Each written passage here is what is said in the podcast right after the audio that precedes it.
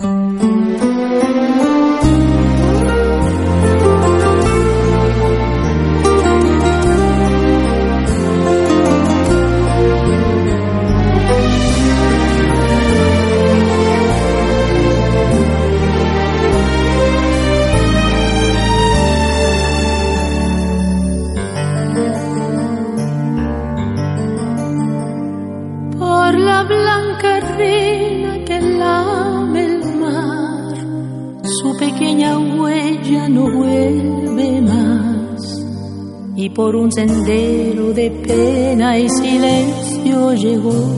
hasta el agua profunda.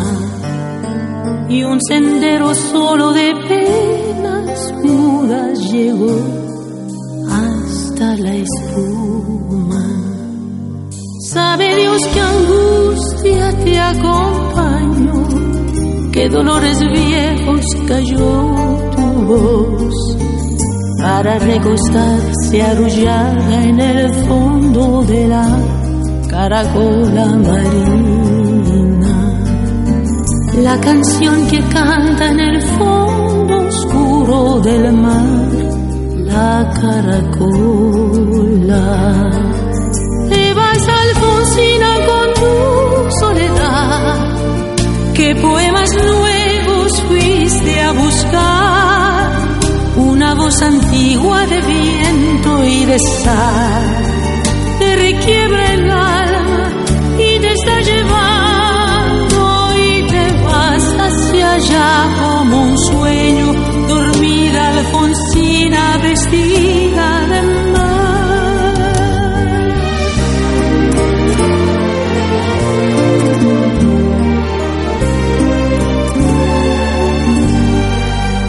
Cinco sirenas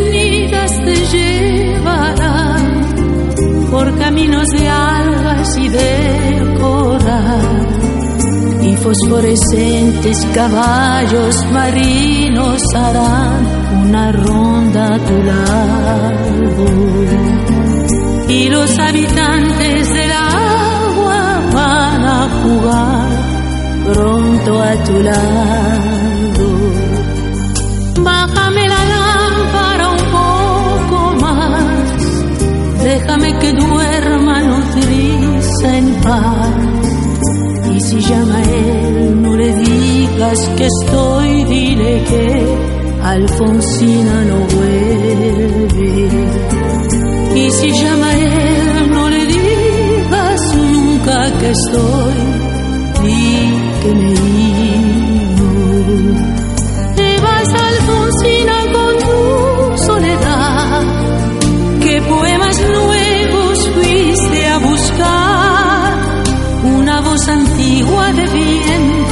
viento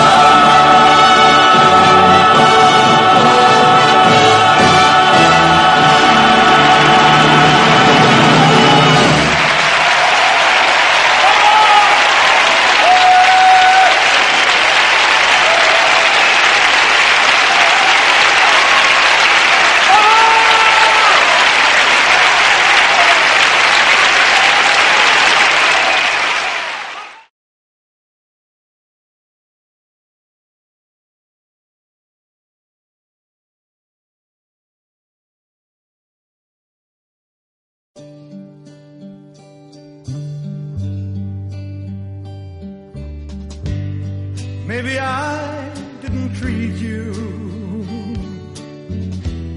quite as good as I should have. Maybe I didn't love you quite as often as I could have. Little things I should have said and done. I just never took the time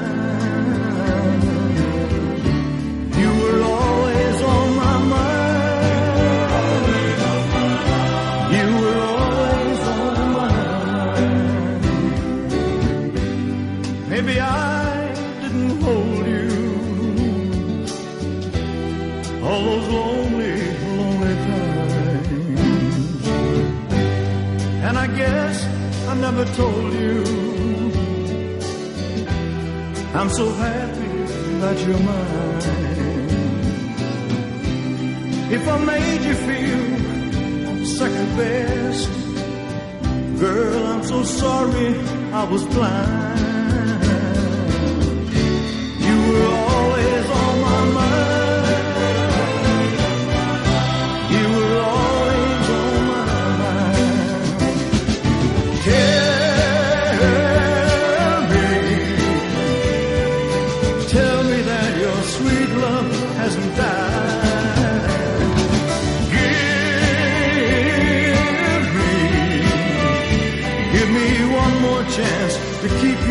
satisfied.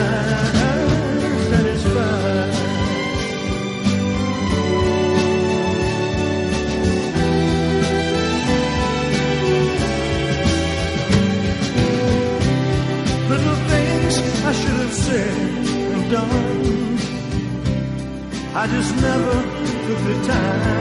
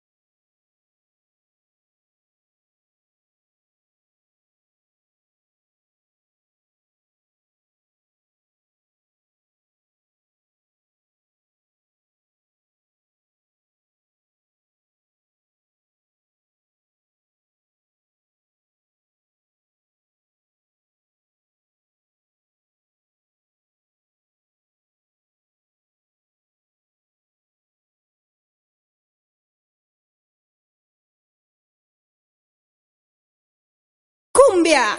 Caput, caput, caput.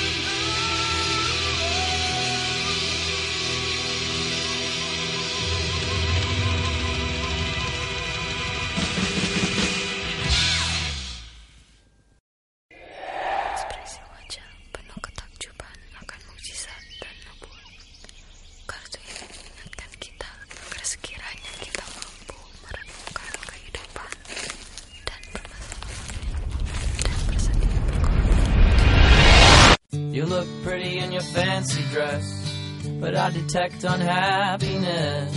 You never speak, so I have to guess you're not free.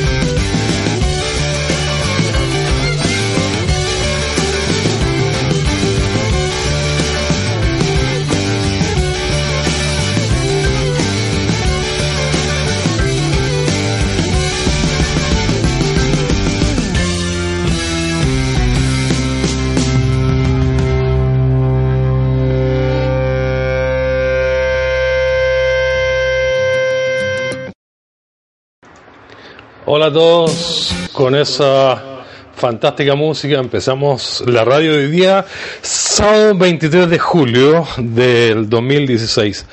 Un saludo a todos ustedes. Espero que tengamos una tarde agradable, conversando de temas agradables y, ¿por qué no?, con la música que tenemos hoy día. Eh, Berito estaba súper contenta con su canción.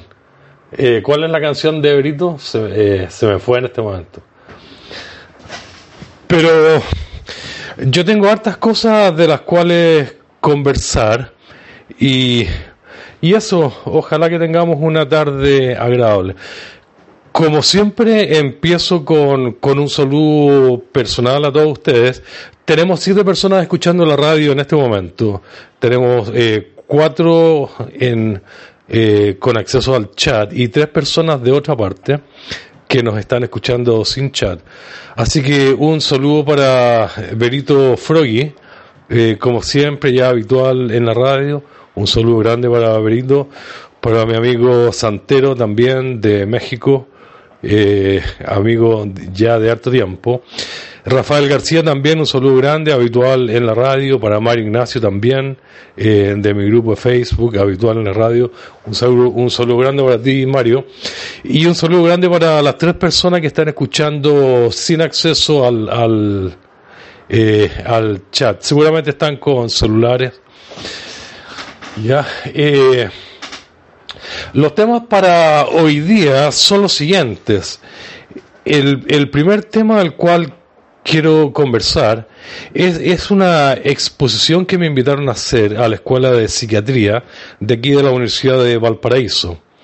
Eh, quiero comentar algo acerca de, lo que voy a hacer porque me sirve para, para prepararme y para comentarles a ustedes lo, que yo considero importante eh, en una exposición que voy a hacer en la Escuela de Psiquiatría.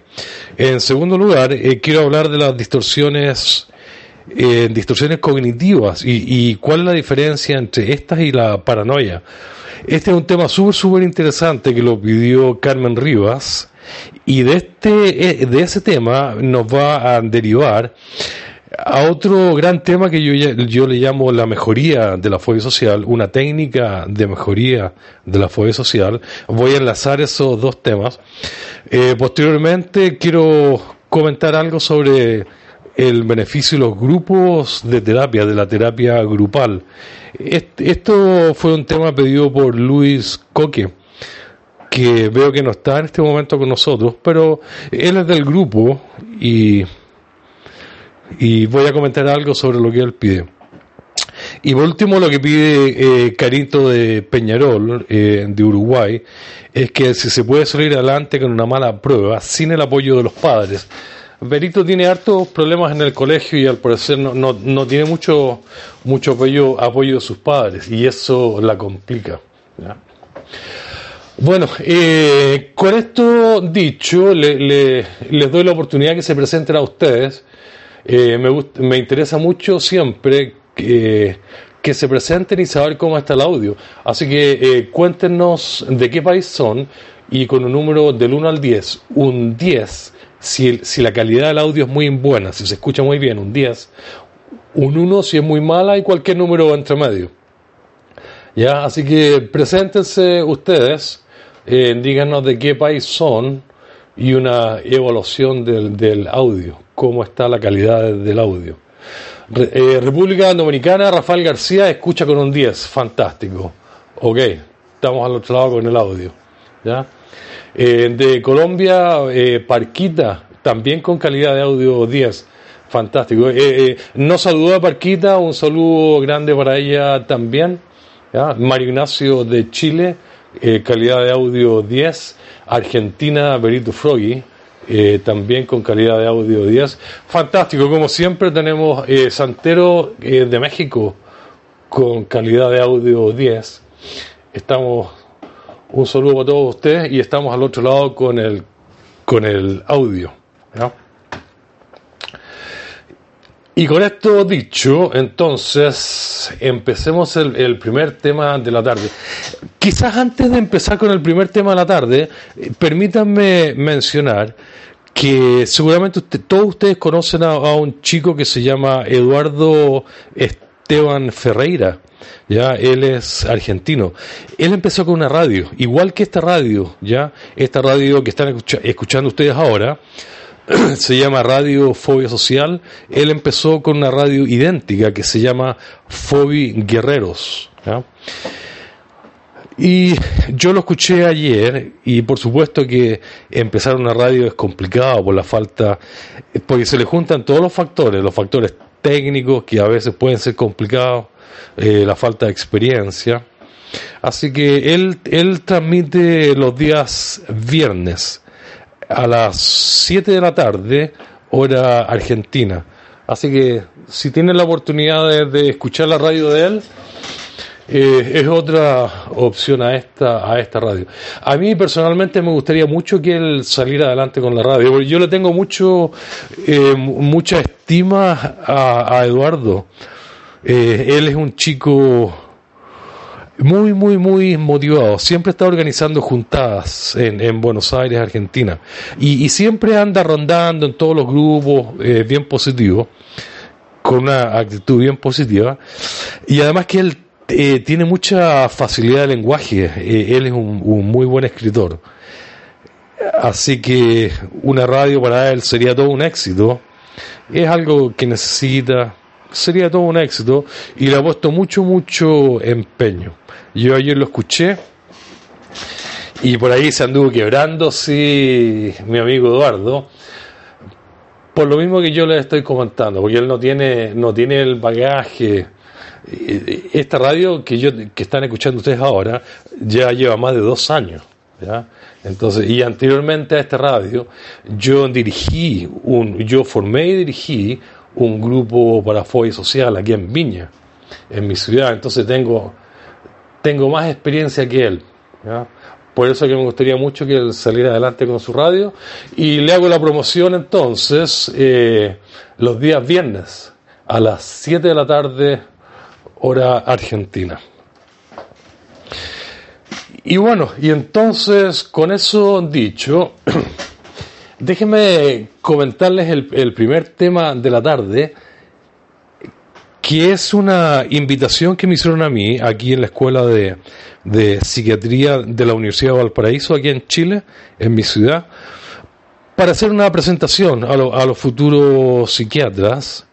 ¿ya? Eh, eh, mi, mi invitación coincide con el, con el programa de los trastornos de ansiedad. Ellos están ap- aprendiendo trastornos de ansiedad en general, y entonces yo voy a participar en lo que es FOIA social. Eh, lo primero que quiero comentar es que esta invitación para mí es un es una es un anhelo de vida eh, haber sido invitado a, participar en la escuela de psiquiatría para mí es un sueño cumplido, tengo, lo reconozco, lo reconozco abiertamente. Fue algo que yo algún día soñé, muchas, muchas veces yo soñé. Eh, la verdad las cosas, miren, hasta cierto punto yo tengo cierta razón para soñar, porque yo formé y dirigí un grupo de apoyo social en Chile que fue muy exitoso, un, grupo que, que llegó mucha, mucha gente, se hicieron muchas actividades.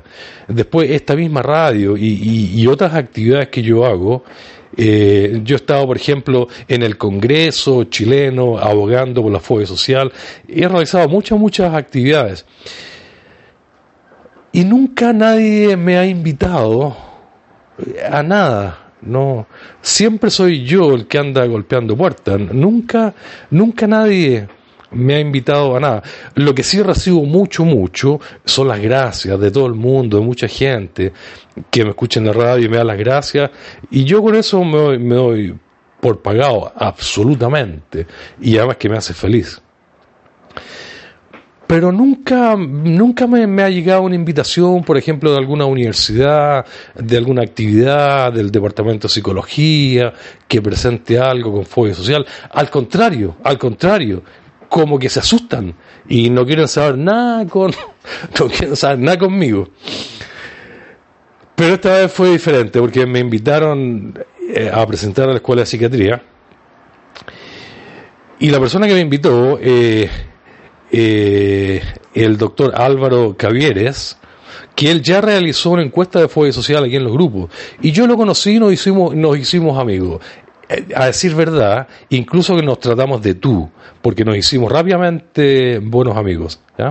Y entonces él me invitó a hacer esta presentación. Bueno, yo le había comentado a, Álvaro Cavieres, a- al, al doctor Cavieres, que la cosa no está bien eh, con la fobia social. No, no está nada, pero nada, nada, nada de bien. ¿ya? Eh, la fobia social es mal diagnosticada, es muy mal tratada, falta investigación, está muy, muy mal. Es un trastorno olvidado, verdaderamente que es un trastorno olvidado. Bueno, y él no me creía, y yo le dije, Álvaro, si tú no, no me crees, hagamos una encuesta en los grupos de fobia social y preguntémosle a la gente qué piensa de los médicos psiquiatras. Y alguno de ustedes vio esa encuesta, ¿ya? Y los resultados, me dijo Álvaro, me dijo, tienes toda la razón. Lo que reveló la encuesta es exactamente lo que tú me habías dicho, que no existe, que la cosa está mal con la fobia social. Bueno, entonces yo tengo muy clara la película, yo sé lo que quiero exponer, ya que va a ser el día 29 aquí en, en Valparaíso. Yo sé lo que le- lo que voy a, a exponer, lo que le voy a exponer a los futuros médicos psiquiatras. Y básicamente son dos cosas fundamentales. La primera es que la fobia social es muy mal diagnosticada. De hecho, hay, profesionales, médicos psiquiatras, que nunca la han diagnosticado. Otros que tienen un diagnóstico por aquí y por allá, lo que me dice a mí que se le cuelan cinco casos semanales de personas con fobia social que no saben diagnosticarla, no la saben detectar, así de fácil. Y mi misión va a ser mostrarles el por qué. ¿Por qué ellos eh, no están en condiciones de, diagnosticar? Se los voy a decir inmediatamente a ustedes. Eh, y la razón es la siguiente. La fobia social es un trastorno complejo de diagnosticar. Si el profesional, ya sea psicólogo o médico psiquiatra, no ha recibido instrucción específica entonces no está en condiciones de diagnosticar la fobia social y la experiencia sola no le va a entregar los conocimientos ni le va a enseñar a diagnosticar la fobia social. ¿ya? Y eso es lo que yo voy a presentar en la, eh, en la reunión el día 29. Y en segundo lugar, les voy a, les voy a explicar que la fobia social es una enfermedad, pero mil veces más grave de lo que ellos pudieran sospechar. No, no, ellos no saben lo grave que es esta enfermedad, eh, ni se lo imaginan. Y la culpa de, esto lo tiene el DSM-5, el manual diagnóstico, porque el, el manual diagnóstico dice que la fobia social es miedo a, a una o más situaciones sociales. Y eso es falso. Eso es falso. La fobia social es miedo a relacionarse cara a cara con personas todo el día y con todas las personas. Y las diferentes situaciones sociales, como hablar en público, comer en un restaurante, son casos particulares de intensidad, de máxima intensidad. Pero entre situaciones sociales nosotros tenemos que vivir todo el día con el miedo de relacionarnos cara a cara. Así que esa, esa va a ser la otra parte del trastorno. Bueno, yo aquí tengo un video que, que se los quiero mostrar a ustedes, pero, pero está en inglés y es muy cortito, así que se los voy a traducir yo y voy a hacer exactamente lo mismo que voy a hacer con los psiquiatras el, próximo viernes, ¿ya? Entonces, yo tengo aquí un notebook y voy a, voy a, voy a echar a andar el video y lo voy a ir traduciendo para ustedes. Ustedes van a escuchar la traducción al otro lado, ¿ya? Les anticipo lo siguiente, para que no estén tan perdidos. El video es de un médico psiquiatra eh, muy, prestigia- muy prestigioso eh, en Estados Unidos. Es muy prestigioso porque aparece en todas las cadenas de televisión habidas y por haber, y él tiene mucha experiencia con el trastorno postraumático, ¿ya? con los soldados americanos que llegan de la guerra y en Estados Unidos toda esa cuestión es un, es un tema inmenso, ¿ya? Es un tema inmenso. Pero él hizo un video cortito acerca de la fobia social, ¿ya? Y en este video yo me doy cuenta que él no sabe lo que es la fobia social. Y estamos hablando de un médico psiquiatra connotado, americano, ¿ya? Eh, yo me doy cuenta en este video que probablemente él, él nunca haya diagnosticado la fobia social. O si la diagnosticó, fueron casos muy, muy, muy graves de fobia social, uno cada seis meses, dos al año, cuatro al año, y no más que eso. Y por lo que él comenta, eh, yo me cuenta que no sabe lo que es la fobia social, porque él piensa que la fobia social es eso, miedo a una o más o a ciertas situaciones sociales, situaciones de interacción pública, como hablar en público, comer en público, usar un teléfono público. ¿ya? Eh, eso no es fobia social. ¿ya? Para que ustedes sepan, una forma de explicar bien lo que es la fobia social, una forma pedagógica, La fobia social es fobia a otras personas, es fobia a los seres humanos. ¿no? Es fobia a interactuar cara a cara con otras personas. Entonces, eh, cuando yo esté con los médicos psiquiatras, yo les voy a hacer la siguiente pregunta. Si la fobia social es miedo a interactuar cara a cara con otras personas, fobia a las personas, ¿cómo vive una persona con fobia social? ¿Cómo vive? Si le tiene miedo a las personas. Imagínese usted una persona con, con fobia a volar, se sube a un avión y le da un ataque al corazón. Bueno, ¿cómo vive una persona con fobia social que siente fobia de las personas? ¿Cómo trabaja? ¿Cómo estudia? ¿Con quién, eh, con quién hace recreación? Ahí, ahí está la, la gravedad del asunto, ¿ya? Entonces la fobia social es mucho, mucho más que fobia a una, a dos o a tres eh, situaciones públicas. Eso no es fobia. Sin embargo, eso es lo que dice el DSM-5 y eso es lo que dice este caballero.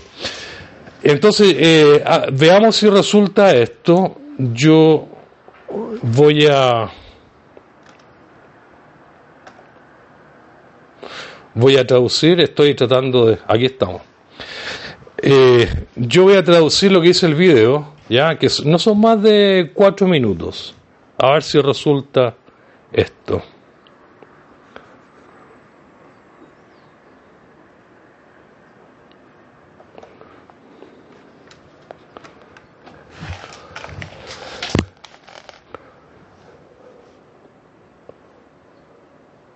Espérense que estoy eh, echando a andar el, el video aquí.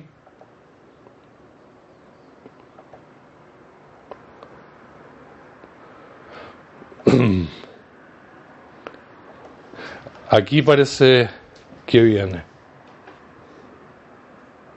No, no, no me quiere.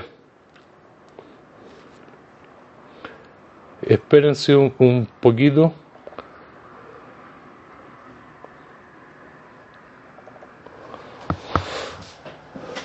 Lo acabo de cerrar y lo abrí de nuevo el video.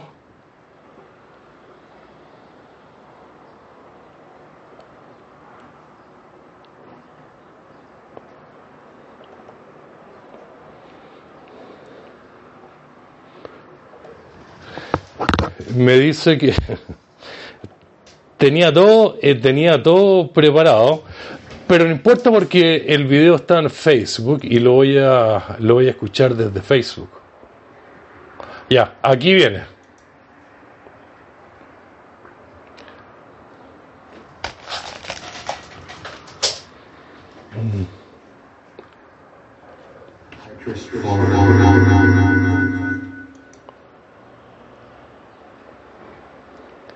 He, he practicado la psiquiatría por... Ah, no, no sirve porque queda la cagada con el eco. No, no, no, no, no, no. Y este maldito...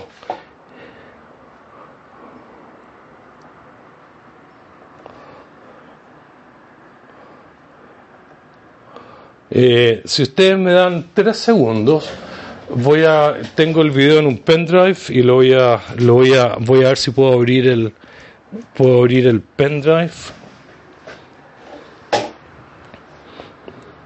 A ver si aquí me va mejor.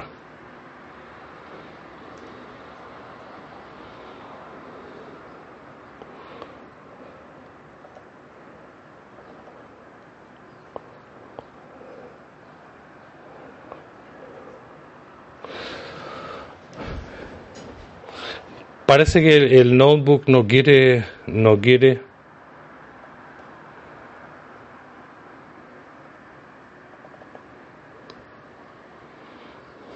no quiere. Bueno ya tengo la experiencia ya de que esto puede fallar así que voy a estar más más más preparado. Pero entonces se los voy a se los voy a comentar eh, sin traducir el el video. Este caballero dice este caballero dice estaba frente a las cámaras y está impresionado. Mira a las cámaras y dice yo tengo 35 años de experiencia, ¿ya? Eh, como médico psiquiatra, y les puedo decir a ustedes que la fobia social es mucho más de lo que, de lo que ustedes se imaginan, él está diciendo. Y sigue relatando y dice, eh, hace cinco años atrás, nosotros desarrollamos un nuevo compuesto, un nuevo químico, una, una nueva medicina para el tratamiento de la fobia social y lo publicamos en el diario porque necesitábamos gente con fobia social para, para hacer este para ver cómo resultado el tratamiento ¿ya? y él sigue comentando y dice que en poco tiempo empezó a llegar gente con fobia social y después dice y no lo pude creer es que ustedes no se imaginan lo invalidante que es esta enfermedad dijo hoy pero si yo conocí gente que no podía firmar un cheque en público porque pensaba que lo estaban mirando y pensaban que, que se estaban mofando de él, se estaban riendo de él y no, y no podía firmar un cheque en público. Y eso no es nada, dice este médico. Él además de eso tiene otros síntomas. Él no podía usar baños públicos, no podía usar el teléfono público. Y ahí me di cuenta de la gravedad de este trastorno. Dice, esta es una enfermedad tremendamente invalidante. Las personas con este trastorno de fobia social lo pasan muy mal, ¿ya? Muy, muy mal. Eh, entonces, básicamente eso es lo que él dice en el video, ¿ya? Y cuando yo escuché este video, lo escuché por primera vez hace como un año atrás, yo lo escuchaba desde otro... Eh, yo lo escuchaba, eh, puedo preguntar si el audio está bien, me están escuchando bien, alguien que me diga que sí nomás, con un sí me quedo tranquilo porque hay una chica que dice que no escucha. ¿Me están escuchando bien o no? Ah, ya, David Martínez. Ok, me están escuchando. Entonces, cuando yo escuché este video, yo lo vi desde otra perspectiva y yo dije, pero ¿cómo es posible que un médico psiquiatra, un connotado médico psiquiatra con 35 años de experiencia, está, esté diciendo que recién descubrió lo que es fobia social, que recién se dio cuenta de la magnitud del trastorno? Porque en el video él dice, él dice, dice, ustedes no podrían creer lo invalidante que es esta enfermedad. Y yo escuchándolo a él, decía, pero ¿cómo es posible que usted, un médico psiquiatra, después de 35 años, esté diciendo que, que descubrió lo que fue social? Eso me dice a mí, derechamente, que usted no sabe diagnosticar la enfermedad, que usted no entiende la enfermedad y que no la sabe diagnosticar. Y en sus 35 años, si usted tiene un promedio de diagnósticos de 3 o 4 al año, sería mucho porque por- yo lo escucho hablar a usted y lo que escucho me dice que usted aún todavía no sabe lo que es la fobia social. ¿Ya? Entonces, entonces cuando yo le cuando yo le comentaba a mi amigo médico psiquiatra Álvaro Cavieres y yo le decía yo le decía la fobia social es un trastorno mal diagnosticado Álvaro Cavieres me decía, no, pero es que no puede ser. Y si es diagnosticado, no es por falta de información. Y yo, le, y yo, entonces yo el jueves les voy a dejar, el viernes, les voy a dejar bien, bien clarito a los futuros médicos psiquiatras que si no reciben instrucción específica en cómo diagnosticar la fobia social, ellos nunca la van a aprender. La experiencia sola no les va a enseñar y este trastorno va a continuar siendo mal diagnosticado. Y yo espero que ellos, rompan este círculo. ¿ya? Y me van a decir, ¿cómo sé yo personalmente que la fobia social es mal diagnosticada? Bueno, porque yo tuve un grupo eh, eh, de fobia social en Viña del Mar y por cinco años recibía gente, recibía más o menos como unas cinco personas semanales mal diagnosticadas. Yo tenía una lista grande, yo tenía una lista grande de, de nombres médicos psiquiatras que no, no, que no sabían, no habían sabido diagnosticar la, la fobia social. Y porque todos los autores en el tema señalan que la fobia social es mal diagnosticada. Además, les voy a decir a los médicos psiquiatras que una persona que realmente sabe diagnosticar fobia social tiene como promedio entre un 3 y un 5% de diagnósticos mensuales. Es decir, entre, entre un 3 y un 5% de todos sus pacientes van a tener fobia social. ¿Ya? Eh, van a tener social. Ahora, lo importante cuando uno hace una crítica de este tipo es mostrar por qué, por qué es mal diagnosticada. ¿ya? Entonces yo, yo les voy a, a mostrar a ustedes por qué la fobia es mal diagnosticada. En primer lugar, porque los síntomas de la fobia social no delatan el trastorno. La fobia social es un trastorno de fondo. Por ejemplo, si alguien tiene trastorno obsesivo compulsivo y llega, a la, y llega la consulta al médico y le dice, doctor, mire, yo necesito ordenar las cosas cien mil veces al día, ¡pah! El diagnóstico está hecho. Trastorno obsesivo compulsivo. Si le dice, doctor, yo necesito lavarme las manos 20 mil veces al día, ¡pah! El diagnóstico está hecho. Eh, doctor, eh, yo tengo miedo a las alturas, ¡pah! El diagnóstico está hecho. Eh, fobia simple a las alturas. Eh, doctor, yo me preocupo, me preocupo, me preocupo, ¡pah! El diagnóstico está hecho. Trastorno de ansiedad generalizada. Pero la fobia social no tiene síntomas que digan, pa, esto es fobia social. Eh, la fobia social solamente puede ser detecta- detectada en forma indirecta. ¿Por qué es así? Porque nosotros las personas con fobia social no vamos a las consultas a decirle, doctor, mire, yo tengo miedo a, relacionarme cara a cara con las personas y el miedo es que me puedan juzgar, me puedan eh, rechazar, que me puedan criticar. No, los fóbicos sociales no, no tienen, no tienen, ni siquiera tienen conciencia de que padecen un trastorno. Ellos van a las consultas a decir, eh, tengo problemas en el trabajo, me echaron porque yo eh, tuve problemas con el jefe y esto y el otro, y se me juntó con problemas familiares, que me separé y tuve otros problemas.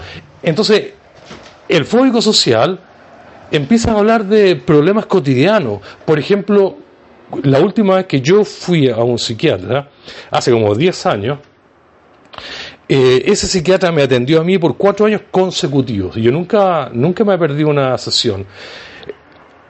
Y no supo diagnosticarme fobia social durante los cuatro años. Y yo me acuerdo que yo, me acuerdo de conversaciones típicas con esta psiquiatra. Yo le decía, tengo problemas con mi jefe. Mi jefe eh, quiere que hagamos cosas, me exige aquí, me exige allá. Y era puro, puro, puro hablar de mi jefe. ¿ya? Bueno, y la psiquiatra debe haber pensado que mi problema de fondo era con el jefe. Pero no es, no es así, ya, no es así. Entonces, cuando los fóbicos sociales van a las consultas, a los psicólogos, a los psiquiatras, empiezan a hablar y hablar y hablar de problemas que parecen cotidianos, empiezan a hablar de problemas con su familia, con el pololo, soledad, eh, problemas en el trabajo y más problemas y más problemas. Y si un médico psiquiatra lo estuviera escuchando, el, el médico psiquiatra estaría ahí una hora escuchándolo hablar y hablar y hablar y hablar, y el médico psiquiatra en su foro interno estaría pensando, este tipo habla, habla y habla, pero yo no veo patología psiquiátrica. En lo que comenta, no hay patología psiquiátrica me dice que tiene problemas en el trabajo, me dice que tiene problemas con sus amistades, me dice que tiene problemas con, la, con los familiares de su pareja, y me dice que tiene problemas, y, y yo lo dejo hablar, y me habla, y me habla, y ya van dos horas, y me habla. Y yo como médico psiquiatra, no veo patología psiquiátrica. Es lo que me dice. Yo no veo ni psicosis, yo no veo ni, ni, ni, ni otros trastornos de, la personalidad. Me está hablando de cosas comunes. Veo que tiene problemas, veo que tiene, que tiene mucha ansiedad y veo depresión. Entonces cuando los, lo- cuando los fóbicos sociales van a las consultas, donde los psiquiatras eh, eh, cuentan su historia y al final el psiquiatra les dice, mire, yo lo que veo en usted es depresión. Tome, aquí tiene, le voy a recetar la depresión. Y, y hasta ahí llegó el cuento.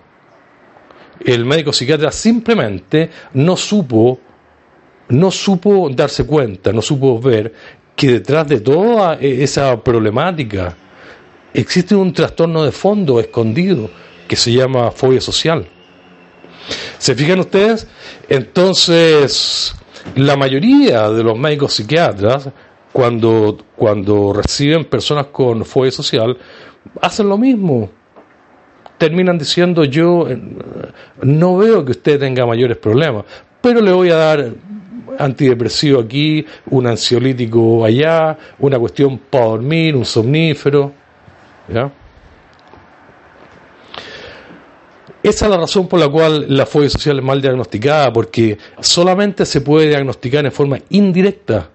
Y para poder diagnosticar en forma indirecta, la persona tiene que tener conocimiento, tiene que estar preparada. De lo contrario, no, no, simplemente no va a haber, no va a escuchar eh, patología, patología psiquiátrica. ¿Ya? Esa es la razón por la cual la fobia social es mal diagnosticada. Eh, la fobia social se confunde con los problemas normales del diario vivir. No así otros trastornos. No así otros trastornos que son bastante evidentes de una patología psiquiátrica. La, la fobia social no es, no es evidente de una patología psiquiátrica. ¿Ya? Entonces, eso es lo que yo eso es lo que yo les quiero dejar claro a, lo- a los futuros médicos psiquiatras. Y tengo hartas ganas de ir para allá. Tengo hartas ganas de hacer esa, esa presentación. Entonces, entonces las, lo- las dos cosas que les quiero dejar bien claro es la primera, que la fobia social es mucho más grave de lo que ellos se imaginan. Es una enfermedad grave, grave, grave, invalidante, que se asocia con el suicidio y con el alcoholismo fuertemente, porque las personas con fobia social están tremendamente invalidadas en todo sentido. Es mucho más, es, pero mucho, mucho más que no poder participar en cuestiones públicas como dice el DSM5. Es mucho más que eso. Y en segundo lugar, les quiero dejar bien claro que si ellos no, no reciben instrucción formal de cómo diagnosticar fobia social, nunca van a saber diagnosticarla. Nunca la van a saber. ¿ya? Y la cosa va a seguir como siempre ha sido en los últimos 30 años. La fobia social es- muy, muy, muy mal diagnosticada. Ahora ocurre una cosa bien interesante, sí, ¿ah? es que hoy en día con, con Internet los chicos se demoran re poco en descubrir lo que tienen, porque se van a Internet y colocan en Google eh, qué será lo que me pasa, no me puedo, eh, tengo miedo a la gente, no me puedo relacionar y en poquito tiempo eh, dan con el diagnóstico. Así que hoy en día los chicos descubren su- sus problemas a través de Internet. Pero eso no, eso no, no excusa a los médicos psiquiatras ¿ya? de no saber, de no estar mejor preparados. Además, yo les digo una cosa, yo conozco los programas de psiquiatría y a los trastornos de ansiedad no les dan ninguna importancia, se los pasan por encima.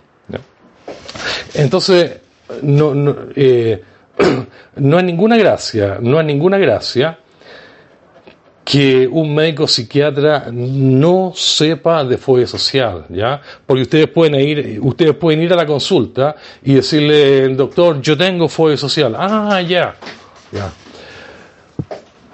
Y no hay ninguna gracia que, que el médico no esté en condiciones de conversar de igual a igual con ustedes. Eh, No, hay ninguna gracia que no se maneje con la fobia social, como lo que estamos hablando ahora. Muchos, muchos médicos no saben nada de fobia social, entonces uno entra ahí y se siente frustrado, incomprendido, porque el tipo no sabe y porque les dice a ustedes, ya esto es lo que se, se usa para fobia social, tómese dos pa- paroxetinas al día y venga a verme en 15 días a ver si está mejor. Malo, malo, malo, malo, malo. Todo malo, malo, malo. Entonces la única forma de, de mejorar esto es que los médicos psiquiatras reciban instrucción específica en fobia social. Eso tiene que cambiar, tiene que cambiar. ¿ya? Y a mí, por supuesto, que me gustaría jugar un rol. ¿ya? Bueno, entonces estoy súper entusiasmado y orgulloso. Para mí es un sueño cumplido poder hacer una presentación sobre fobia social en una escuela de psiquiatría. Y si de ahí sale algo más, de hecho yo ya sé ya que me van a invitar a un curso de posgrado para aprender acerca de las redes sociales, trastornos mentales en las redes sociales. Y en ese curso de posgrado yo también les voy a enseñar eh, el rol que juega Facebook en los trastornos de ansiedad, espe- especialmente en la fobia social.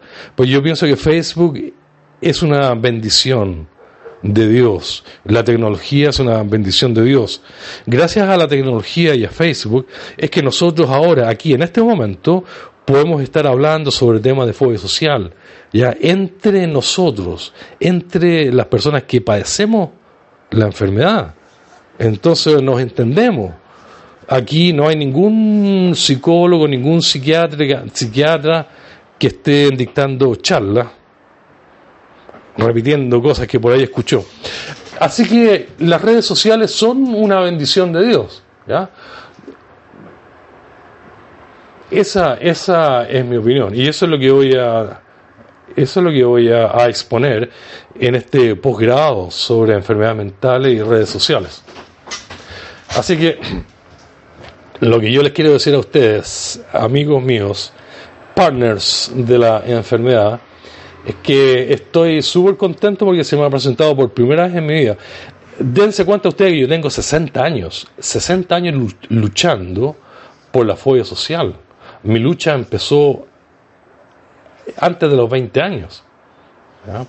Me llevó a otras partes del mundo mi lucha por la fobia social. Me llevó a vivir eh, a Canadá, estudié psicología.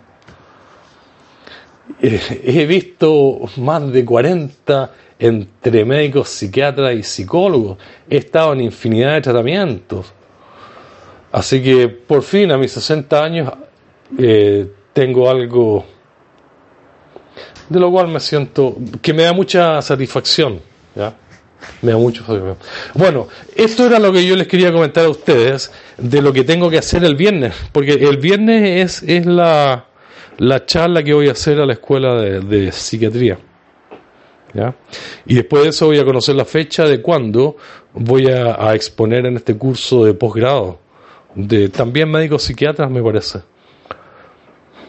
un posgrado en, en redes sociales y, enfermedad mental. Y eso pues chicos, a ver, antes de que cambiemos de tema, eh, eh, ¿a alguien le pareció interesante, no? Con solamente la, la palabra interesante me basta. ¿A alguien le parece interesante esto, no?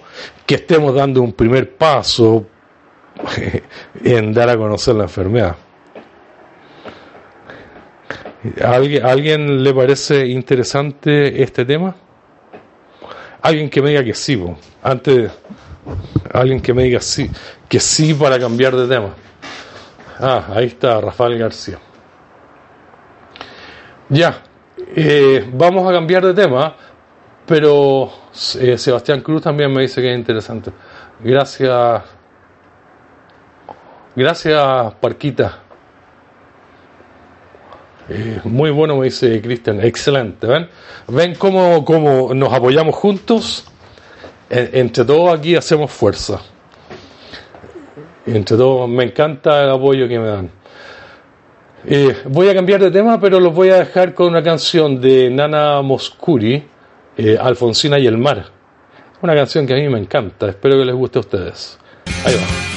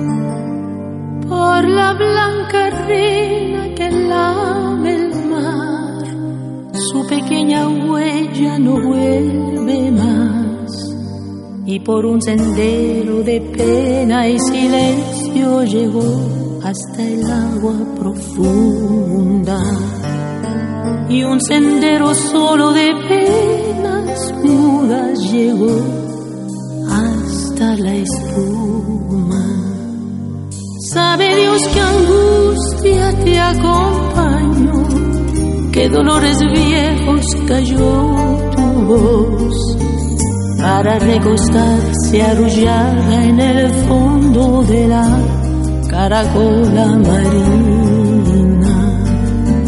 La canción que canta en el fondo oscuro del mar, la caracola. Te vas Alfonsina con tu soledad. ¿Qué poemas nuevos fuiste a buscar? Antigua de viento y de sal. Te requiebra el alma y te está llevando y te vas hacia allá como un sueño. Dormida Alfonsina vestida de mar.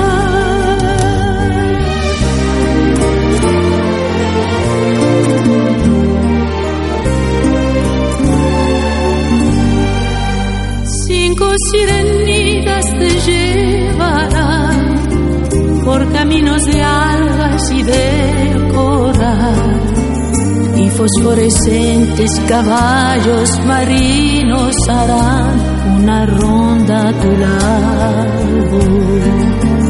Y los habitantes del agua van a jugar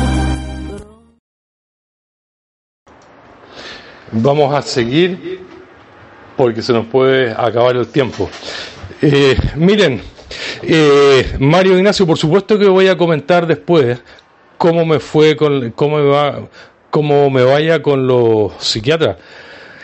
Eh, tengan la absoluta certeza ustedes que mi compromiso, pero absoluto, es con la, con la gente que padece del trastorno y no con los médicos psiquiatras ni con los psicólogos. Yo se los digo de frente a ellos, que, que si no tienen que aprender, porque lo están haciendo muy mal, ¿ya? Lo están haciendo muy, muy mal, tienen que, que mejorar. Bueno, vamos a pasar al siguiente tema. Eh, es un tema eh, súper, súper interesante que Miren, para ser bien sincero, me metí en el tema. Al principio creí que era una cosa ahí nomás, ¿ya? Pero me metí en el tema y lo encontré bien interesante. Les voy a decir lo siguiente. Eh, yo siento últimamente que verdaderamente yo estoy saliendo de la fobia social. Yo antes siempre había dicho que yo sentía que había que había mejorado mucho. Nunca lo he escondido, ¿ya? Yo siempre he dicho que lo había, que había me había mejorado mucho. Eh, en parte porque yo participé de cinco grupos en un cinco años en un grupo y porque me gustan las terapias y siempre estoy tratando de superarme. Así que yo siempre he dicho aquí en la radio que, que yo me he superado mucho, ¿ya? Pero ahora cambio, ahora cambio.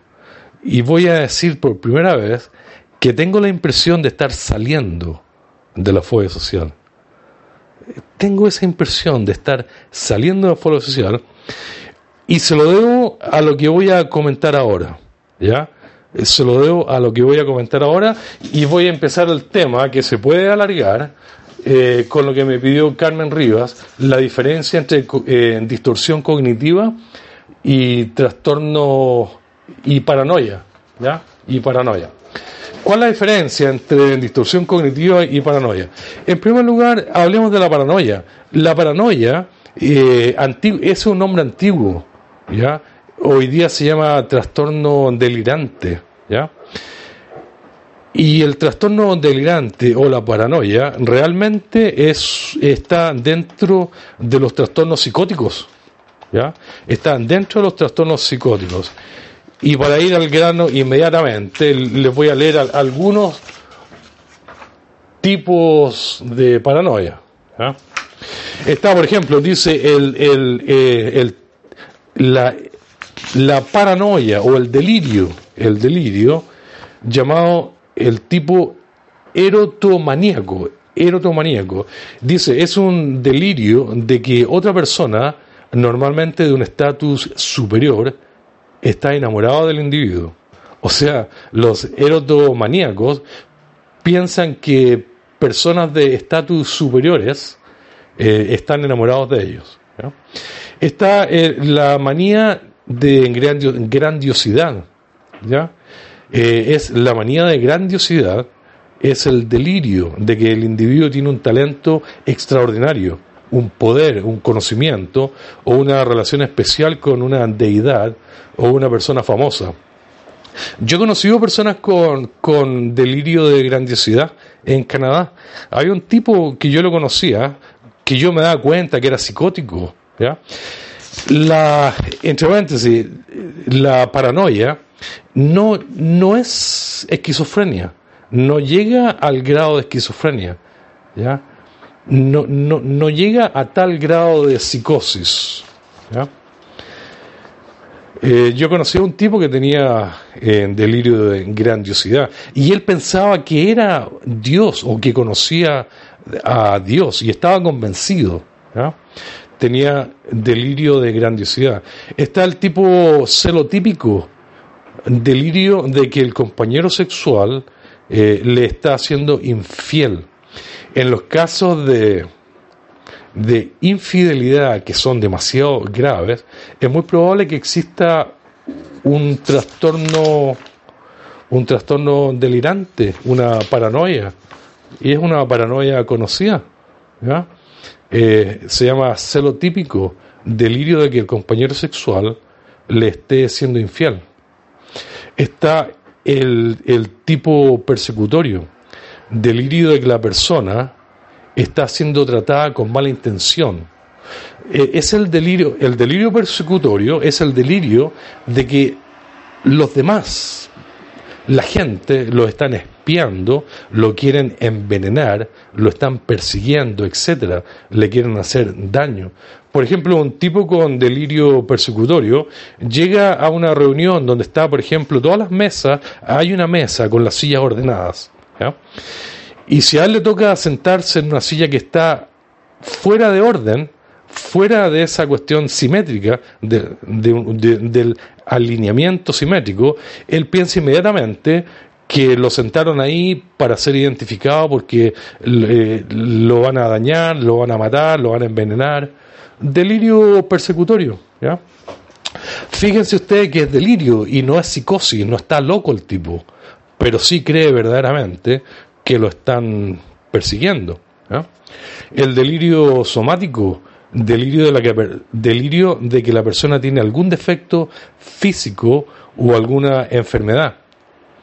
El delirio somático, eh, hay personas que verdaderamente tienen esta este delirio, paranoia de la enfermedad, de que están enfermos, de que van a morir de un ataque al corazón y juran que están enfermos. Bueno, estas son las paranoias, ¿ya? Lo que antiguamente se llamaban paranoias, hoy día se llaman trastornos delirantes, ¿ya?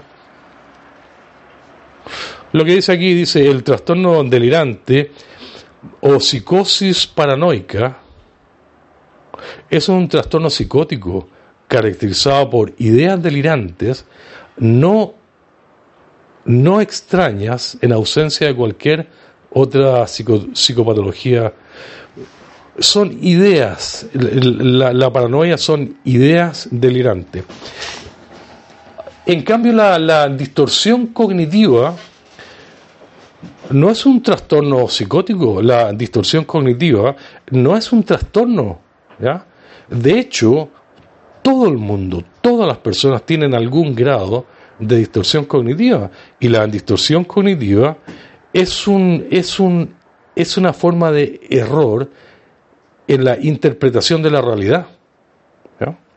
Eh, pueden haber distorsiones cognitivas, auditivas, de entendimiento, de muchos tipos, pero la distorsión cognitiva es un error en el procesamiento de la información. Es un error en el procesamiento de la información. Por ejemplo, eh, este tema es súper largo. Yo aquí tengo, eh, tengo 14 distorsiones cognitivas, pero aquí hay un grupo de distorsiones cognitivas que se llaman eh, las falacias. Esta falacia del control, falacia del control, falacia de justicia, falacia de cambio, falacia de razón, falacia de recompensa. Veamos, miren, por ejemplo, la falacia del control significa presuponer que se tiene se tiene que tener un control y una responsabilidad excesiva sobre lo que ocurre a su alrededor, con cierto sentimiento de, de omnipotencia. Por ejemplo, hay muchos, hay muchos jefes en las empresas en general, ¿ya? Hay muchos jefes que piensan que si, si él no está, todo sale mal y que, y que él tiene que tener un control absoluto de sobre de, todo. ¿ya? Entonces, estos jefes eh, tienen una falacia de control, están interpretando mal la información, están interpretando mal la realidad. Por un lado, no es cierto que él sepa más que todos sus subordinados acerca del trabajo. No es cierto que si él se ausencia, las cosas salen mal. No es cierto que él deba tener un control absoluto sobre todo el personal simplemente no es cierto. Pero él cree, él lo cree así. Entonces, esa es una falacia que se llama falacia del control. Presuponer que se tiene que se tiene que tener un control y una responsabilidad excesiva sobre todo lo que ocurre alrededor. Eh, muchos padres de familia también tienen esta falacia del control, un excesivo control, eh, padres sobre eh, protectores, la falacia del control. Entonces, una persona que tenga una falacia del control lo va a pasar mal hasta cierto punto, porque es víctima de su error de... eh, eh, Él también es víctima porque va, va, a, va a vivir con enormes niveles de ansiedad, pensando que él lo tiene que controlar todo. ¿Se dan cuenta ustedes que esto no es psicosis? Esto no es un trastorno mental, no es psicosis, es simplemente un error en el procesamiento de la información. Si alguien, si este caballero eh, fu- fuera a terapia y se le explicara que, que no es necesario que tenga tanto control, capaz que, capaz que se enderece, capaz que lo entienda y que empiece a ser feliz por primera vez. Después está la falacia de justicia. Dice, en, enjuiciar como injusto aquello que no, que no coincide con los deseos, necesidades, creencias y expectativas personales. O sea, todo lo que no coincide con mis propias necesidades, con mis propias expectativas y con mis propias creencias es injusto. La gente que anda, que piensa que todo es injusto, todo, todo, todo injusto, y ellos son víctimas de la injusticia eh, consiste en una visión de la vida con normas y criterios estrictos donde otras opiniones o alternativas se descartan. ¿Mm? O sea, hay personas que creen que, que solamente lo que ellos piensan es lo justo, es lo verdadero, es lo que vale. Y, lo que, y la opinión de los demás se descartan. Esa, esa es la falacia de justicia. Ellos piensan que la justicia es como ella, ellos la ven. ¿No? Bueno, una persona que tenga falacia de justicia también lo pasa mal, pues también es víctima de su error de concepto.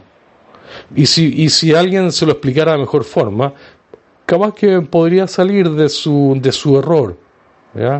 La cosa no es siempre como, como él la ve, la justicia no es como él la entiende. Después está la falacia del cambio. La falacia del cambio, presuponer, que la felicidad de uno depende exclusivamente de los actos y conductas de los demás o de las circunstancias externas. La falacia del cambio, presuponer que la felicidad de uno depende exclusivamente de los actos y conductas de los demás o de las circunstancias externas. ¿ya?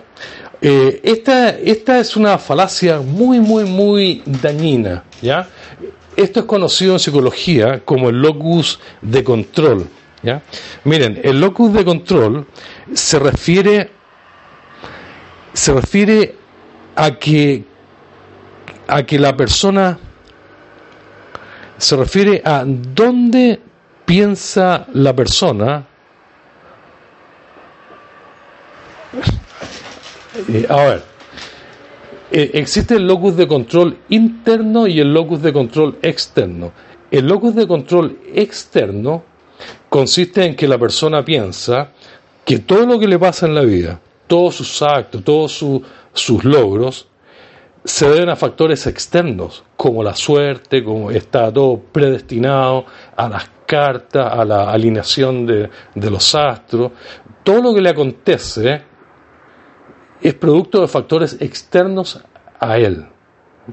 Y el locus de control interno consiste en que la persona piensa que todo lo que le acontece es producto de su propio pensamiento y de sus propias decisiones.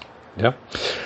Eh, Esto es súper, súper importante porque una persona que tenga un locus de control externo, es decir, que piense que todo lo que le acontece es producto de la suerte, de las cartas, de la alineación de los astros o de otros factores externos, nunca va a poder mejorar su fobia social, porque para mejorar la fobia social se necesita pensar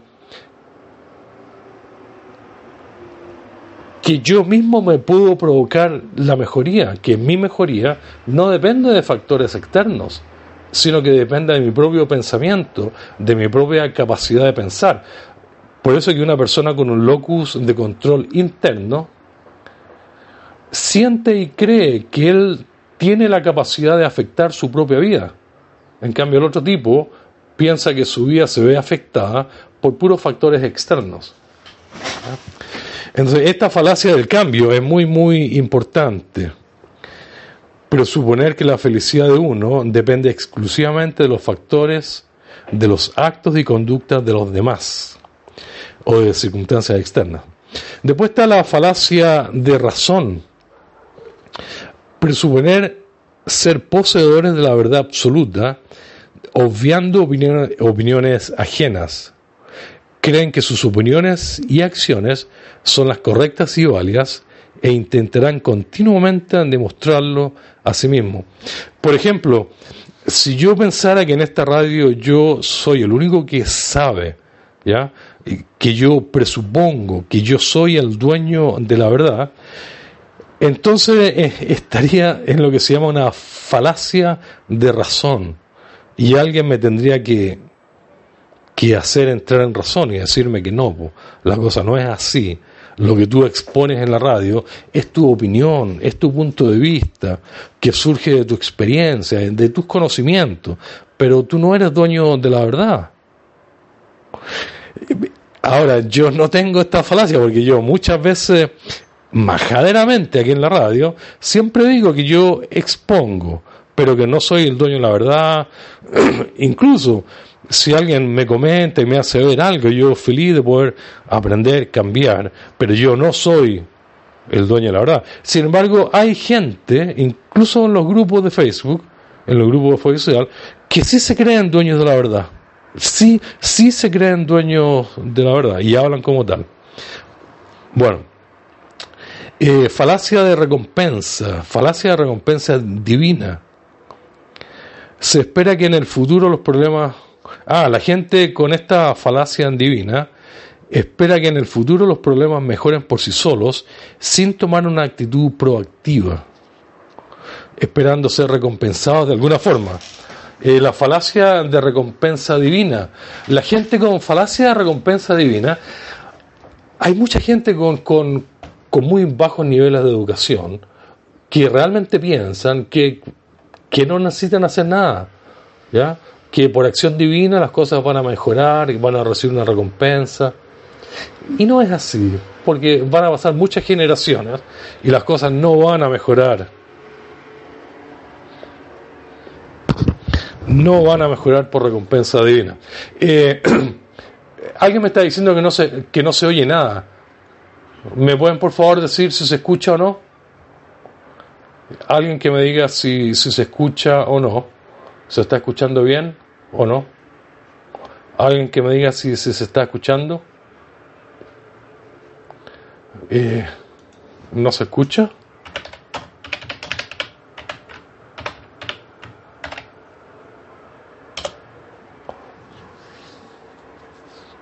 Ah, me- eh, eh, sí se escucha. Ah, entonces alguien tiene problemas con su navegador. Claro, alguien tiene problemas con el navegador. Ojalá que lo puedan. Eh, le- les recomiendo que se salgan y vuelvan a entrar. Ahí a veces mejora. Bueno, muy bien. Entonces,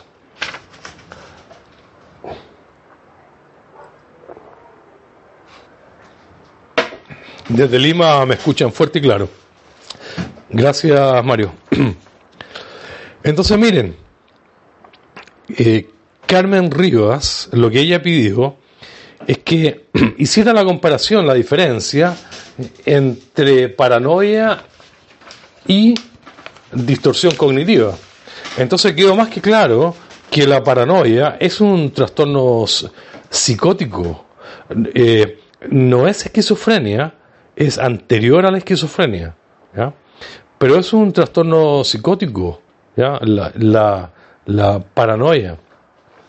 Por ejemplo, creer que uno es Dios y todas esas cosas que de las que hablan. En cambio, la distorsión cognitiva es un error en el procesamiento de la, de información. Por ejemplo, el locus de control, eh, la falacia de justicia. La falacia de la razón, de la razón, creer que alguien siempre tiene la razón y descarta la y descarta la las opiniones de los demás. Entonces, hay más distorsiones cognitivas. Estamos hablando de las distorsiones cognitivas y son muchas, no las voy a mencionar todo. Por ejemplo, está el número uno, pensamiento polarizado. Es pensar en, en el todo o el nada, que las cosas son siempre todo o nada. Número dos, la sobregeneralización de una situación particular. Yo no puedo generalizar, pero hay gente que lo general- generaliza todo tan equivocado. Uno no puede, no porque, no porque yo pueda ser locutor de esta radio, voy a gener- generalizar y decir todo el mundo puede ser locutor. Es una generalización errónea. ¿Mm? Eh, número tres. Eh, número cuatro. eh, descalificar lo positivo. Hay personas con distorsiones cognitivas que descalifican lo positivo, descalifican lo positivo. Para ellos nunca, nunca hay nada positivo. número 5, sacar conclusiones precipitadas. Hay personas que, que empiezan a hablar y, antes de saber de qué se trata el problema, ya están sacando conclusiones. Ya tienen las conclusiones listas. Puf, no se mueran nada, ya sacaron conclusiones. Por supuesto que van a ser conclusiones equivo- equivocadas. Número 6, eh, proyectar las penas propias en las demás personas. No porque yo esté deprimido, eh, puedo decirte que todos los demás están deprimidos. Yo soy el único deprimido. La número 7, magnificación o minimización. Hay personas, hay muchos psicólogos que piensan que por minimizar los problemas del paciente los van a superar mejor. Eso es falso. Cada problema tiene su, propio, su propia dimensión y hay que respetar las dimensiones. Un problema pequeño se trata como pequeño, uno grande como grande. Pero uno no debe minimizar los problemas grandes pensando que de esa manera se van a mejorar. Es el número 7, la magnificación y minim- minimización. Eh, y ahí sigue, sigue la lista larga, larga, larga. Pero aquí viene la extensión de esto que pidió Carmen Río. Fíjense ustedes que la fobia social podría caer en el campo de la distorsión cognitiva. Fíjense ustedes, escúchenme bien, la fobia social podría caer en un tipo de distorsión cognitiva. ¿Por qué? Porque la gente con fobia social, nosotros, las personas con fobia social, tenemos miedo a las críticas de los demás. Tenemos mucho, mucho miedo a ser criticados y rechazados. Y la distorsión cognitiva consiste en que esa es una manera errónea de pensar, porque los demás ni saben ni les interesa que nosotros ten- tengamos fobia social. O sea, ellos no nos van a criticar, no están ahí para criticarnos. Entonces, es una forma, es una percepción distorsionada de la realidad. La fobia social es producto de- del propio cerebro, de una alteración del propio cerebro, específicamente de una hiperactividad de la amígdala cerebral.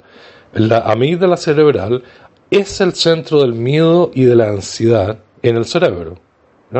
Entonces, cuando se produce una hiperactividad de la amígdala, una hiperactividad del miedo y de la ansiedad, entonces nos llenamos de miedo y de ansiedad. Y la fobia social consiste en eso, en una hiperactividad eh, del, del miedo hacia las personas. Entonces, cuando yo siento miedo del vecino, la verdad de las cosas es que el vecino no tiene nada que ver con mi miedo. Porque mi miedo surge de una hiperactividad de mi propio cerebro. Es una elaboración de mi propio cerebro. Y el vecino no tiene nada que ver. El vecino podría decir, ¿y a mí qué? Yo ni siquiera he pensado en criticarlo. Yo ni siquiera sé por qué me tiene miedo. Yo no tengo nada que ver con el miedo de Roberto. No tengo nada que ver. Yo ni sé que Roberto padece de este miedo que le llaman fobia social. Podría decir el vecino. Ahora, si yo soy terco, yo, yo diría, no, pero es que yo, yo tengo miedo de que el vecino me critique. Bueno, ahí está la distorsión cognitiva. Porque el, el vecino no tiene nada que ver con mis miedos. Mis miedos surgen de una alteración, de una hiperactividad de mi propio cerebro. Entonces, tenerle miedo a las personas es una distorsión cognitiva en la fobia social. Estoy, mire, perdónenme, déjenme, déjenme eh, pensar libremente. Ya, déjenme por un minuto pensar libremente. A lo mejor me estoy equivocando, a lo mejor no. Pero déjenme terminar la idea. Entonces la fobia social podría ser una forma de distorsión, distorsión cognitiva, es decir, un procesamiento equivocado, erróneo de la realidad. ¿Por qué? Porque yo puedo decir que, que tengo miedo de que mi, mi vecino me critique, pero, pero la verdad de las cosas es que el vecino no tiene nada que ver con mis miedos. Mi miedo surge de una alteración de mi propio cerebro. Entonces el vecino no tiene nada que ver. Y si yo fuera donde el vecino y le dijera, oye, ¿tú sabías que Roberto tiene miedo de que tú lo critiques? Y el vecino va- va a decir, ¿qué? Que yo sepa, yo nunca critico a nadie. Yo soy un pan de Dios, va a decir el vecino. O incluso una persona con, con fobia social. Yo podría, yo podría decir que Juan, mi vecino, es una persona que tiene fobia social. ¿ya? Y el pobre Juan ni siquiera sale de su pieza. Lleva años encerrado allá. Y sin embargo, ante la sola idea de que Juan estuviera en la calle, inmediatamente me viene mi miedo, ¿no es cierto? El miedo a ser criticado por los demás. Y aunque Juan sea una persona con fobia social, igual me va a producir miedo. Y yo voy a decir, siento mucho miedo de ser criticado por Juan, entonces lo voy a evitar. Y sin embargo, Juan tiene el mismo miedo que yo. ¿Qué es lo que me dice eso? Que es un pensamiento equivocado, es una distorsión cognitiva, un, un error de procesamiento de información, porque Juan no me va a no es cierto que Juan me vaya a criticar. Entonces eso me obliga a mí a reconocer que, que verdaderamente las personas no tienen nada que ver con mi fobia social. No queda más que reconocer, ¿no es cierto? Porque si ustedes analizan, piensan de esto, no queda más que reconocer que, que verdaderamente el mundo afuera, las personas, no tienen nada que ver con mi fobia social, con mis miedos. Mis miedos surgen de una alteración de mi propio cerebro y no tiene nada que ver con las personas. Bueno, cuando uno se da cuenta de esto que estoy comentando y lo acepta como tal, se produce una sanidad mental, que es lo que a mí personalmente me da la sensación de que me está sacando de la fobia social, me estoy mejorando a pasos agigantados, porque finalmente entendí que las personas no tienen nada que ver con mi fobia social. Es así de simple. Si yo les diera otro ejemplo, supónganse ustedes, yo y mi hermano, ¿ya? Y el vecino. Estoy yo aquí, mi hermano al lado y el vecino al frente.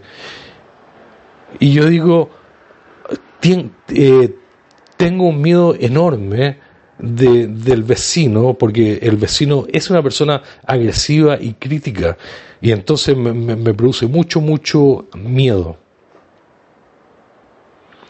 Yo le estoy diciendo a ustedes que esa es una forma errónea de ver la realidad, porque, porque el vecino no tiene poder para hacerme nada.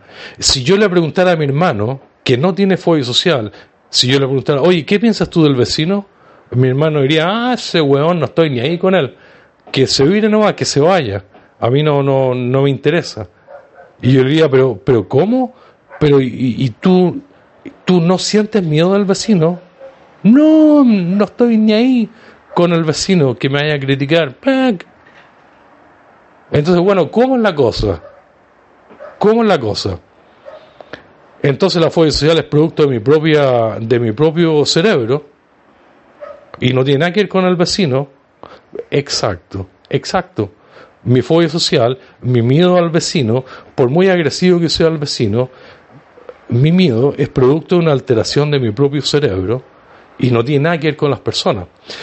Pero en la medida que yo crea, en la medida que yo crea que tiene que ver con las personas, en la medida que yo le doy a las personas poder y que yo diga, las personas me, me, me van a hacer daño, lo- en esa medida lo voy a pasar muy mal. Eh, mi fobia social va a ser muy, muy fuerte, porque yo realmente estoy cayendo en una distorsión cognitiva y estoy pensando que verdaderamente las personas tienen que ver con mi fobia social, que verdaderamente mi miedo se justifica, porque verdaderamente ellos me pueden criticar, juzgar y rechazar. Pero eso es una distorsión cognitiva. ¿Se dan cuenta ustedes? El verdadero miedo, el verdadero miedo surge de una alteración, de una hiperactividad en mi propio cerebro, de una hiperactividad en la una hiperactividad en la amígdala, ¿ya? Entonces yo les digo a ustedes, este pensamiento es difícil de aceptar. Es muy, muy, muy difícil de aceptar de que las personas no tienen nada, nada, nada que ver con mi fobia social.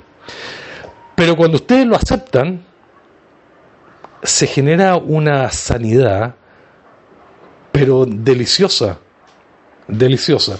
Tanto es así que hay dos personas que yo les he enseñado esta técnica y les quiero leer el testimonio de ellas, ¿ya?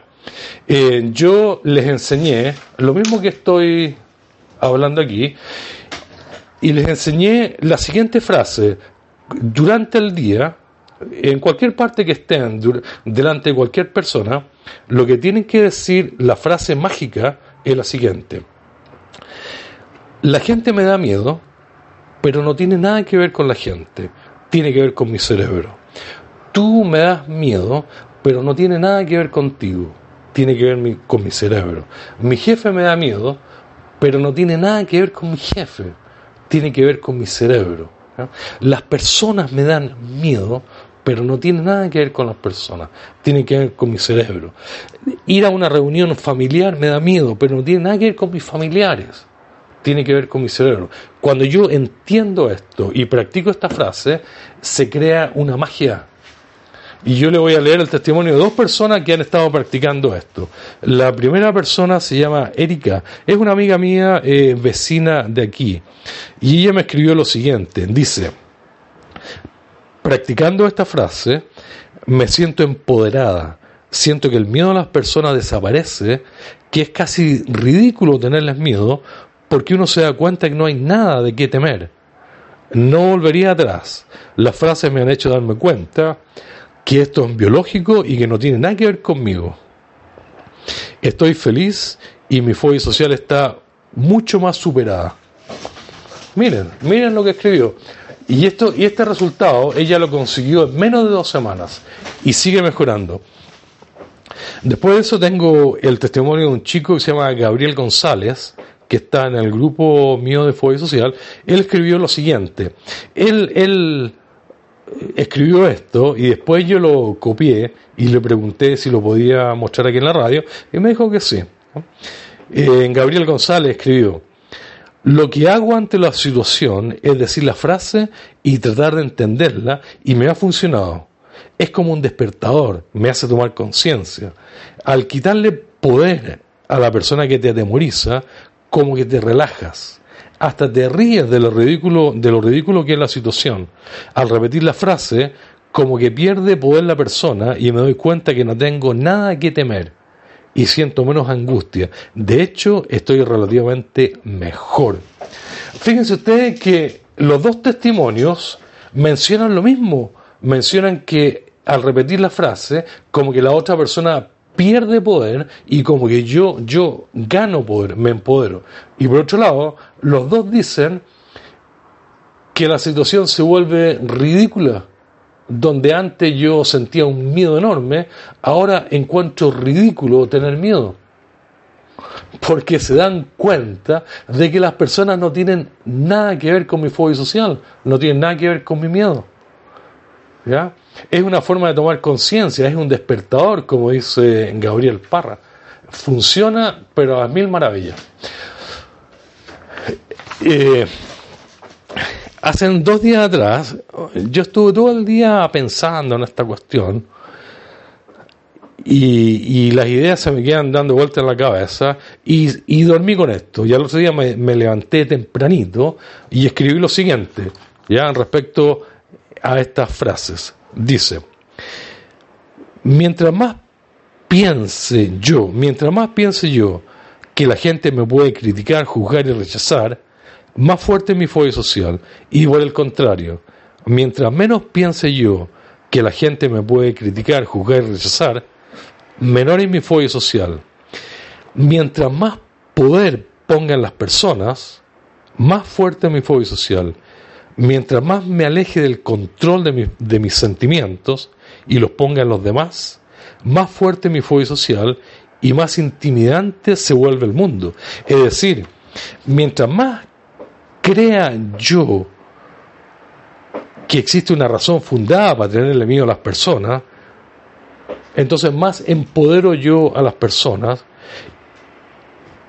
y más fuerte se vuelve mi fobia social, más fuerte se vuelve mi fobia social, pero también mm, eh, más, más intimidante se vuelve el mundo, más horrorífico, me obliga a mí a meterme en mi habitación y no salir de él, porque el mundo se me vuelve intimidante, las personas se me vuelven demasiado, les tomo demasiado miedo. ¿Y por qué? Por esta percepción errónea de creer que la gente tiene que ver con mi fobia social. Entonces yo los estoy empoderando, los estoy haciendo partícipe de mi fobia social, cuando en realidad no tienen nada que ver. Mi fobia social es producto de una alteración de mi propio cerebro, nada, nada que ver con las personas. ¿no? Después escribí, el primer paso es la frase, la gente me da miedo, pero no tiene nada que ver con la gente, tiene que ver con mi cerebro. Luego el segundo paso es la reeducación de la mente. Aprender a no caer en el pensamiento de creer que mis miedos tienen que ver con los demás. Aprender a no empoderar a los demás. A no alejarme de mi locus de control, sino a comprender en forma definitiva y absoluta que los demás no saben ni tienen relación alguna con mis miedos no saben ni tienen relación alguna con mi fobia social. ¿ah? Por ejemplo, la- la- las creencias erróneas. Eh, la creencia errónea que dice no tengo habilidades sociales. Mi fobia social se debe a que yo no tengo habilidades sociales. Falso. Mi fobia social no se debe a que yo no tenga habilidades sociales, se debe a que yo tenga una alteración en la amígdala, en mi cerebro. Y después siguen las creencias erróneas. Pero miren, el pensamiento fundamental es salir de la distorsión cognitiva, de la forma errada de entender la realidad, es salir, salirse de ese procesamiento erróneo de la información y dejar de creer que las personas tengan algo que ver con mi fobia social. Dejar de creer que las personas tengan algo que ver con mis miedos. Si yo le tengo miedo a María, no es porque María sea agresiva o nada que se relacione con María. Es simplemente que yo estoy equivocado en pensar que María tiene que ver con mis miedos. La verdad es que mi miedo surge de una alteración de mi propio cerebro, ya sea con María, con Ana, con Julia, con lo que sea. Muchas veces nosotros las personas con fobia social le, le tenemos miedo incluso a un pan de Dios, a un cura, a gente muy buena, que jamás nos haría daño, pero igual les tomamos miedo. ¿Por qué? Por un error de procesamiento, por una distorsión de la realidad le atribuimos a las personas la capacidad de provocarnos miedo. Las personas no tienen la capacidad de provocarnos miedo, porque si tuvieran la capacidad de provocarnos miedo, me provocarían miedo a mí y a mi hermano, al que no tiene fobia social. Y sin embargo, eso no ocurre, porque a mi hermano no, nada le da miedo. La verdad es que las personas no tienen nada que ver con mi fobia social. Ya, lo voy a dejar hasta ahí porque hasta ahí me, me motivé hablando y ahora les voy a pedir la, la participación de ustedes. ¿Les gustó el planteamiento? ¿Le encuentran lógica? ¿Estarían dispuestos a aprobar? ¿O es algo descabellado? ¿Les gustó o no les gustó? Para que puedan responder, ¿les gustó o no les gustó? Eh, ¿Lo encontraron interesante? Porque estamos hablando de una forma de terapia muy efectiva. Eh, Aquí les voy a repetir que esto es lo que me está sacando a mí de la fobia social. Si, ust- si ustedes me conocen a mí de la radio, se van a dar cuenta que yo hoy día tengo una actitud, una actitud diferente en la radio. Eh, estoy con mucho más, eh, estoy más reposado, más seguro, ¿ya? Eh, estoy más animado. Y esto es producto de este nuevo entendimiento que tengo yo, de que las personas no tienen nada que ver con mi fobia social. Siento que estoy saliendo, que este pensamiento nuevo me saca de la gravedad de la fobia social.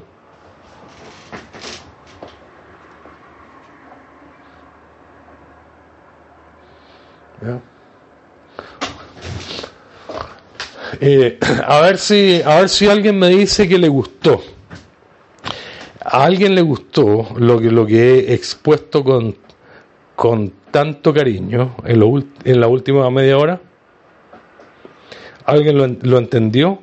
Me, me interesaría escuchar si alguien lo entendió. ¿Se entendió clarito o no? Va, no hay nadie, no hay nadie contestando. No creo que sea por un problema de, audio. Ah, Rafael me dice que sí, claro, ya.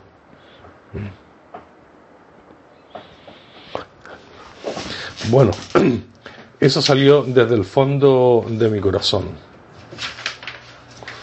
Desde el fondo de mi corazón.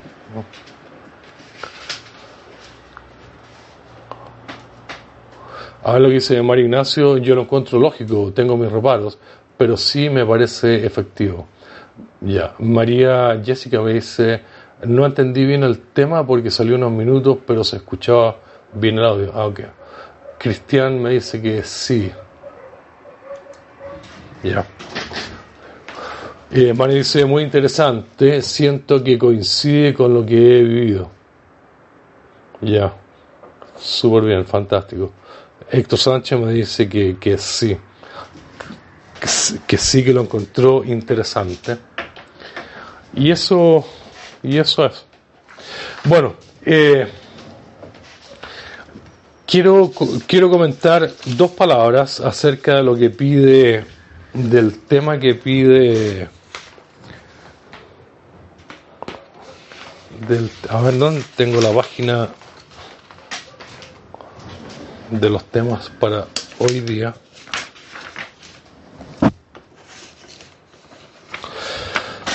Aquí lo tengo. Eh, Luis Coque dice, ¿cómo funciona la terapia grupal?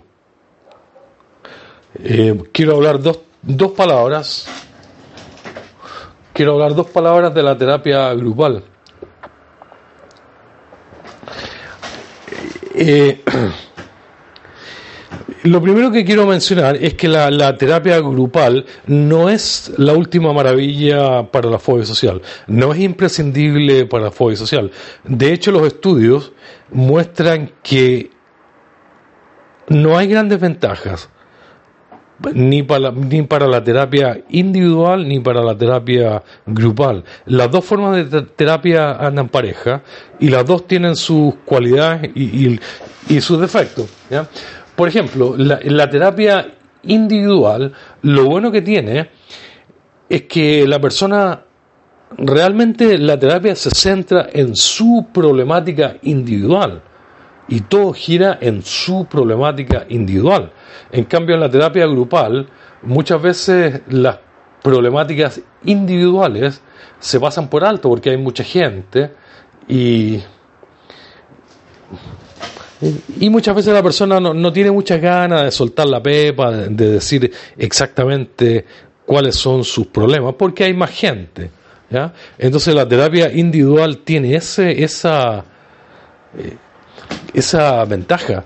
Entonces, en una terapia individual es más fácil corregir todos estos errores de percepción, las creencias erróneas, los problemas particulares del cliente. Todo se centra en la propia problemática del cliente, de la persona. Es uno a uno. Y es una ventaja muy, muy buena. Y eso se pierde en el grupo. Por otra parte, el grupo tiene su- sus ventajas porque permite compartir experiencias, escuchar el testimonio de otras personas. Más que mal, nosotros somos personas sociales, eh, funcionamos en grupo y un grupo terapéutico cumple esa función. Eh, pero no está aprobado. No está aprobado que la, la terapia grupal sea la última maravilla para la fobia social, porque no lo es. No, no lo es. ¿ya? Una ventaja que tiene el grupo es que permite la exposición. Al estar en una terapia grupal y al, y al compartir delante de otras personas, ¿ya? Y compartir con otros miembros del grupo, uno se expone y la exposición es buena. ¿ya? eh, más que la terapia grupal misma, eh, muchas veces es la exposición lo que genera el mayor beneficio. Pero en la, en la terapia de grupo ofrece la oportunidad de conocer a otras personas con los mismos problemas, ¿ya? Pero no siempre es la maravilla que uno cree. Por ejemplo, el grupo que yo tenía en, aquí en Viña del Mar, que duró más de cinco años, son pocas las personas que continúan siendo amigos desde entonces. ¿no? Eh, una gran desventaja del grupo es que el grupo es muy intimidante para personas con fobia social. Aún así que el grupo esté compuesto con puras personas con fobia social, pero es muy intimidante tener que ir para allá, el hecho que haya mucha gente, entrar a un grupo, aunque sean personas con fobia social, intimida, provocan los miedos eh, típicos de la fobia social. Entonces, eh, yo tiendo a pensar que los beneficios están equiparados entre la terapia grupal y la terapia individual. Ahora, si una persona tu- tuviera mucho recurso económico, yo le diría, le diría que tome ambas. Y si yo personalmente tuviera que elegir entre una u la otra, yo creo que elijo la terapia individual. Le veo más beneficio a una terapia individual, siempre y cuando, con la condición de que el psicólogo que me esté tratando verdaderamente sepa de fobia social. Sepa de todo lo que hemos estado hablando, por ejemplo, hoy día en la radio, que el psicólogo sepa de las creencias erróneas, de cómo corregirlas, de las distorsiones de la realidad, de los miedos de la fobia social, que entienda lo que el resto del mundo no entiende de la fobia social, que conozca la gravedad de la fobia social. ¿no? Que si el psicólogo sabe realmente de fobia social, entonces ahí le veo más ventajas a una terapia individual.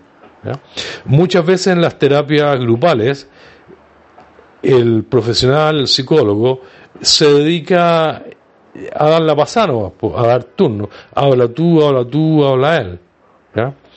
Y bueno, y la participación de las demás personas es interesante, pero no me resuelve a mí, no me ayuda a mí a resolver mis creencias erróneas, por ejemplo. No me resuelve mi propia problemática. Entonces, si yo tuviera harta plata, tomaría las dos, los dos tipos de terapia. Ahora, el problema real, el problema, el problema real, real, real, es que no existen terapias grupales para fobia social. No, no creo que existan. En algunas partes del mundo, en países más civilizados, más, más desarrollados, probablemente sí, en el Reino Unido, en Estados Unidos, puede que hayan aquí y allá eh, alguna terapia grupal específica para fobia social. O sea, que se tomen solamente personas con fobia social. Pero en países latinoamericanos, por ningún motivo, no creo, no, yo creo que mi, mi grupo en Viña del Mar es el único específico para fobia social que existió. No hay terapias grupales para fobia social. Debieran, ha- debieran haber. Sería fantástico, maravilloso que existieran, pero no las hay. No las hay porque, porque la fobia social es una enfermedad olvidada. Es lo, que- otro que voy a plantear el, el viernes con, a los psiquiatras. La fobia social es una enfermedad olvidada. No le han tomado el peso, no se le ha dado la, importancia que tiene. Y es porque no la entienden. A nivel de médicos psiquiatras, no la entienden. Yo les hablé al principio del programa acerca de este, de este médico psiquiatra americano, eh, muy conocido, eh, Henry Croft, que por la forma que él habla de la fobia social y que él mismo lo reconoce, él mismo reconoce que después de 35 años no sabía lo que era la fobia social. Así que por el momento lo que tenemos en la radio, esta radio y los grupos de Facebook, Fobia Social, que según yo tienen una gran función, un- un- de- son de gran utilidad. porque prestan apoyo, entregan información, permiten compartir entre personas con fobia social. Así que todo bien para los grupos de Facebook, todo bien para la radio, todo bien para todas las actividades que se hagan en torno a la fobia social. Y bueno, con esto entonces empezamos a terminar el programa. Este ha sido un programa especial para mí porque la semana pasada no, no pude, tenía demasiadas cosas en la cabeza. Estaba preparando esta charla para los psiquiatras, después tenía esta radio y además estaba haciendo un video y no pude, no, no, no, me saturé. Bueno, espero que les haya gustado mucho la radio de hoy día. Espero que hayan encontrado interesante todos los temas. Eh, con esto empezamos a terminar y los dejo invitados para el próximo sábado. Con toda la gente linda habitual que tengo aquí, que están casi todos hoy día presentes en la radio. ¿Ya? Y con esto me despido. Que tengan una buena semana. ¿ya? Ojalá que, que todos juntos empecemos a, a resolver, a superar esta cuestión de la fobia social. Y bueno, los dejo invitados para el próximo sábado. Eh, los voy a dejar con 10 minutos de música después que yo termine. ¿Ya? Y después corto. Y con esto me despido. Chao, chao, chicos. Espero les haya, haya estado interesante. A ver, Héctor me dice muy interesante. Muchas gracias, Roberto. Ok, gracias, Héctor. Con ustedes entonces, Alfonsina y el mar de Nana Moscuri. Me encanta esta canción.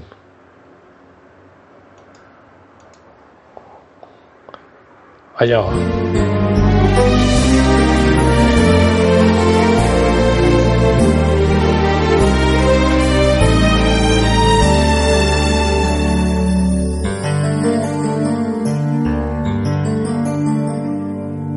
La blanca arena que lame el mar, su pequeña huella no vuelve más.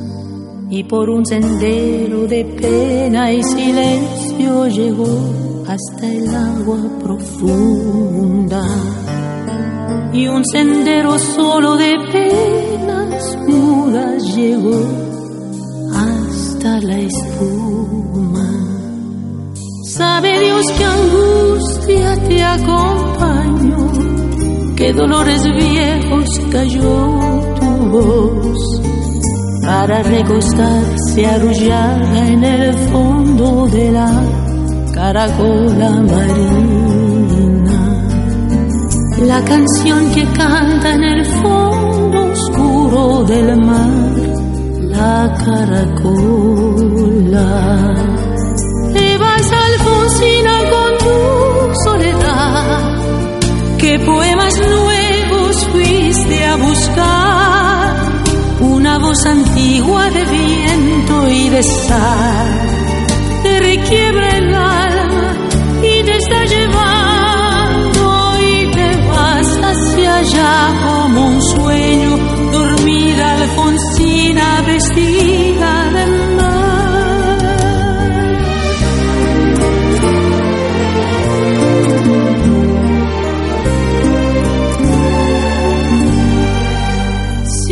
sirenitas te llevarán por caminos de algas y de coral y fosforescentes caballos marinos harán una ronda a tu lado y los habitantes del agua van a jugar pronto a tu lado.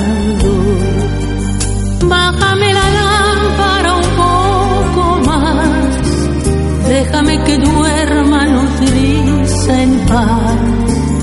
Y si llama él, no le digas que estoy, dile que Alfonsina no vuelve. Y si llama él, no le digas nunca que estoy, sentí que me iba. Te vas Alfonsina con